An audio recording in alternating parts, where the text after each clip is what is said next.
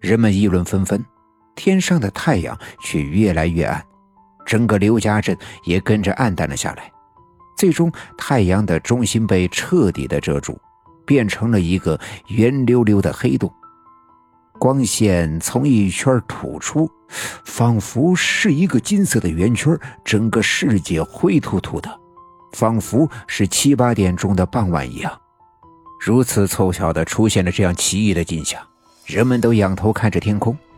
我爸爸扑通的一声再次跪在坟前：“姥姥姥爷，是不是二老显灵了？是不是您二老显灵了？”说到这儿，我爸爸又开始磕头。如果是您显灵了，那就保佑着您的子孙顺顺当当的把这事给办了。这是非干不可的事呀，这关系到全村老老少少的人命，您老就多担待。等这事过去了，我给你二老重新立碑，重新立碑。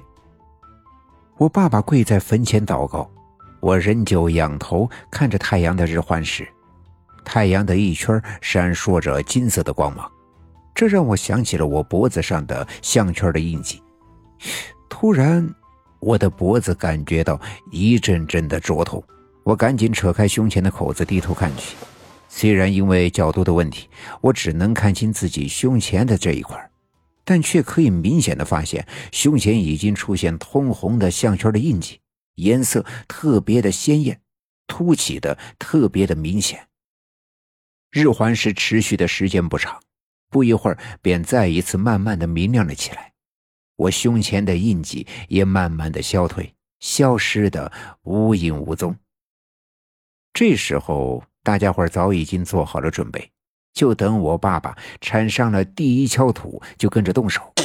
我爸爸在手心吐了口唾沫，双手搓了一下，牢牢的攥住铁锹把，用力的向坟包铲去。只听见。咣当的一声响，铁锹仿佛铲到了什么坚硬的东西，发出金属与石头碰撞的清脆的声响。铁锹头的一半已经插进了土里，铁锹把发出了一阵猛烈的震颤，震痛了我爸爸的双手，震麻了他的胳膊。这是咋回事这按规矩，埋坟的土里边。肯定是不会有什么大块的石头的，可这么坚硬，不是石头又能是什么呢？我爸爸把铁锹抽出来，换了一个位置，再次用力的向下插了进去，就听见“当”的一声，如同刚才的一样，我爸爸的铁锹结结实实的撞击在了一块坚硬的如石头的东西上。我爸爸连续换了几个位置。却都只能插进半铁锹身，并且都叮叮当当的撞到了如同石头一样坚硬的东西上。我爸爸十分的纳闷，回头看人群中的赵村长和刘老七，因为当初呀，把我太姥姥的坟从赵家集迁到刘家镇的时候，已经是很多年前。那时候我爸爸还是个比我现在大不了多少的孩子。所以迁坟的经过，我爸爸知道的自然也是不多。赵村长和刘老七往前凑了几步，他们也觉得十分的奇怪。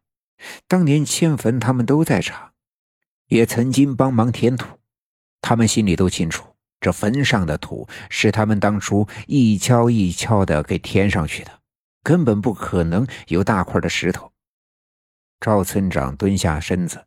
伸手慢慢的扒开坟上的土，却发现下面没什么异样。扒到了铁锹触及的地方，也都是正常的泥土，甚至稍微用点力气，用手都可以把里面的土壤给扒开。赵村长纳闷的接过我爸爸手里的铁锹，也学着他的样子，用力的向下铲去。可如同我爸爸刚才那样，铁锹当的一声。仿佛撞到了什么坚硬的东西上。赵村长再次用力铲下去，还如刚才一样。由于用力过猛，震得赵村长双手发麻。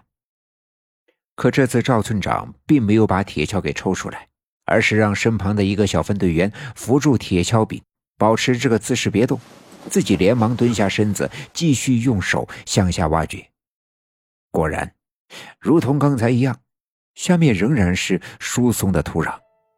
赵村长站起身，皱起眉头，对我爸爸说：“哎呀，看来是老太太嫌弃我们不恭敬她，也嫌我们不够心诚，这是在挑咱们的理呀。老二，咱们呀，把铁锹给放下，用手挖着试试。”听赵村长这么一说，我爸爸也觉得非常的有理，连忙把铁锹扔到了一边，蹲下身子开始挖掘。老郑和几个身强力壮的小分队员也赶紧蹲下身子一起下手。这起坟这件事儿是有说道的，就算是挖也不能够胡乱的挖，更不能从坟顶上下手，需要从棺材的脚下的方位，从侧面倾斜着向下挖。这样的挖掘才代表着对逝去先人的尊敬。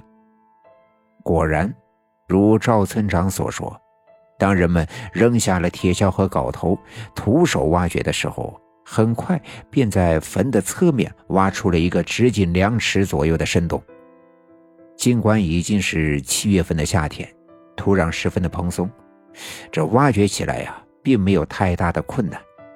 但毕竟人的手只是柔软的皮肉，这样挖掘了一会儿，大家都觉得手指头生疼，便只好站起身来，换上几个人继续挖掘。本集已经播讲完毕，感谢您的收听。欲知后事如何，且听下回分解。